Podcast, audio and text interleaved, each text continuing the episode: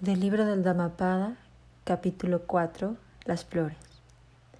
No deberíamos considerar los fallos de los demás, ni lo que los otros han hecho o dejado de hacer, sino nuestros propios actos cometidos u omitidos.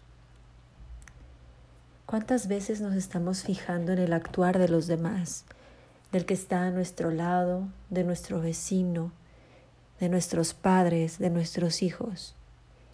Nos fijamos cómo actúan y criticamos el cómo actúan a veces.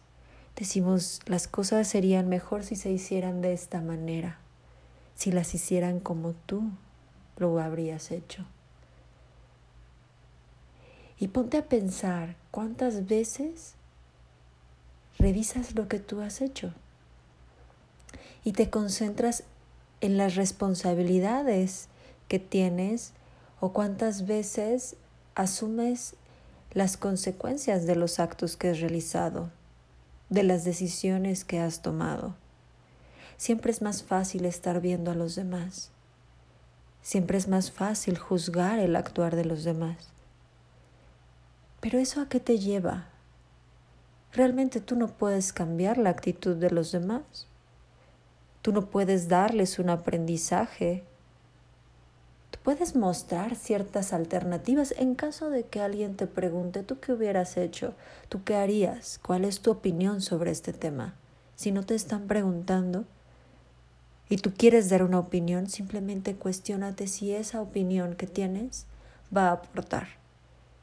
Si va a aportar, encuentra la manera de hacerlo, sin menospreciar lo que está haciendo el otro, sin menospreciar su esfuerzo sin limitar sus acciones, sin prohibir.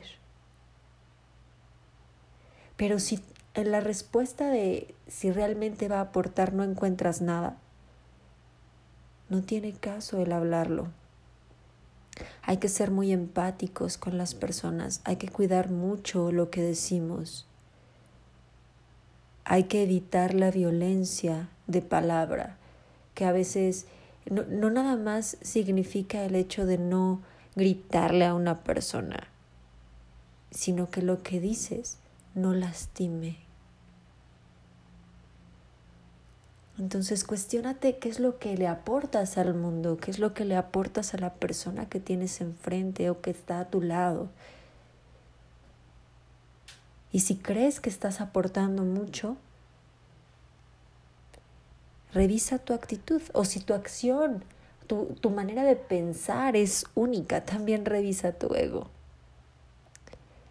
Entonces, no debemos de estar considerando los fallos de los demás tampoco como nuestros. A veces también tomamos ese, ese rol de que si, si nuestros hijos están fallando, es una falla propia y no es así. Una, ¿Qué significa que estén fallando? El hecho de que no estén sucediendo las cosas que tú quieres que sucedan no significa que haya un fallo. El hecho de que probablemente les esté yendo mal en la escuela no significa que están fallando. Simplemente están tomando otro camino y habría que ver si el camino que ellos están decidiendo tomar es el adecuado. Y esto depende mucho tanto de la edad que tienen como de lo que están haciendo. Y es orientarlos para que se den cuenta de que la actitud que están tomando puede no ser eh, enfocada a un objetivo final y tal vez se están limitando a un objetivo personal de muy muy corto plazo como es pasarla bien en lugar de estudiar estar jugando este o estar con la televisión o estar perdiendo el tiempo, entre comillas, en lugar de estar estudiando, que se supone que es lo que deberían de estar haciendo. Entonces, ahí es más bien entender el por qué. Y eso con, con hijos, con tu pareja puede ser igual. El hecho de que tu pareja no esté reaccionando como tú quieres que reaccione no significa que la persona esté mal. Entonces, deja de juzgar, Dejemos de juzgar al otro y revisemos qué es lo que estamos haciendo, porque lo único que puedes cambiar es lo que está dentro de ti en cuestión de actitudes. Quién eres tampoco lo vas a cambiar, pero sí puedes cambiar tu actitud. Tu actitud hacia las demás cosas que están sucediendo alrededor, para que veas qué, qué tan importante es el actuar de los demás. A veces le damos de verdad tantísima importancia que puede ser que tú estés con una sonrisa gigantesca y si el de al lado ya se quejó, te amarga el día. ¿Por qué le damos ese poder? ¿Por qué nuestra emoción depende de alguien más? Tratemos de que cada vez el poder sea menor el poder que le das a las otras personas sea cada vez más pequeño. Eso no significa que no te importen los demás, significa que te importas más tú, que te importa tu integridad y que pones ante todo tu bienestar. Y eso está bien, porque estás viviendo tu vida, no estás viviendo la de tu pareja, no estás viviendo la de tus hijos, no estás viviendo la de tu vecino, estás viviendo tu vida y debes buscar tu bienestar quieres tu bienestar, quieres tu felicidad plena. ¿En dónde la encuentras? Dentro de ti. Entonces dejemos de ver a la ventana, a ver qué es lo que están haciendo. Aprovecha lo que hacen de, de, manera que te aporte, de manera que te haga crecer. Pero si no te hace crecer, tú puedes decidir el voltear hacia otro lado. Tú tienes el poder de decidir qué es lo que te, qué es lo que te queda en tu vida y qué es lo que desechas de tu vida.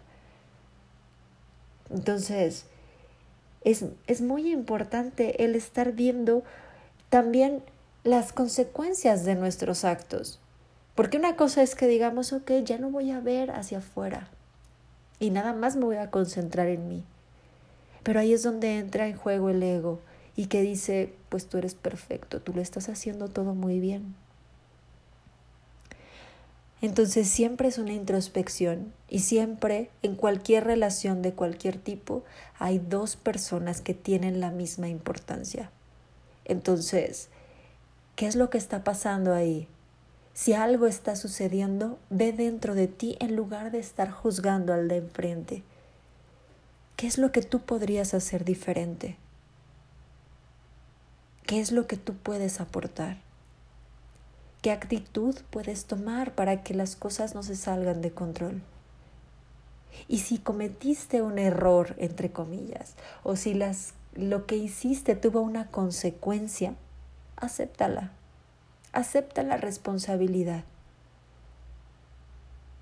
Tienes que estar consciente de que todo lo que haces va a resultar algo absolutamente todo. Y puede ser que sea algo muy bueno para tu vida o puede ser que sea algo muy malo para tu vida. Las dos son responsabilidad tuya. Las dos son consecuencia de la decisión que tomaste. Y si no te encanta el resultado, no le eches la culpa a los demás. La culpa es tuya, si podemos llamarlo culpa. Y ve ahora en este momento presente, tampoco ya no veas qué hubieras hecho. En este momento presente, ¿qué vas a hacer para cambiar esta situación en la que te encuentras? Porque tu presente no te encanta, porque tu presente no te hace feliz. Entonces, ¿qué vas a cambiar dentro de ti para que puedas tener un futuro próximo más venidero? Entonces, Deja de fijarte, deja de asomarte por la ventana y cierra mejor tus ojos y mira dentro de ti.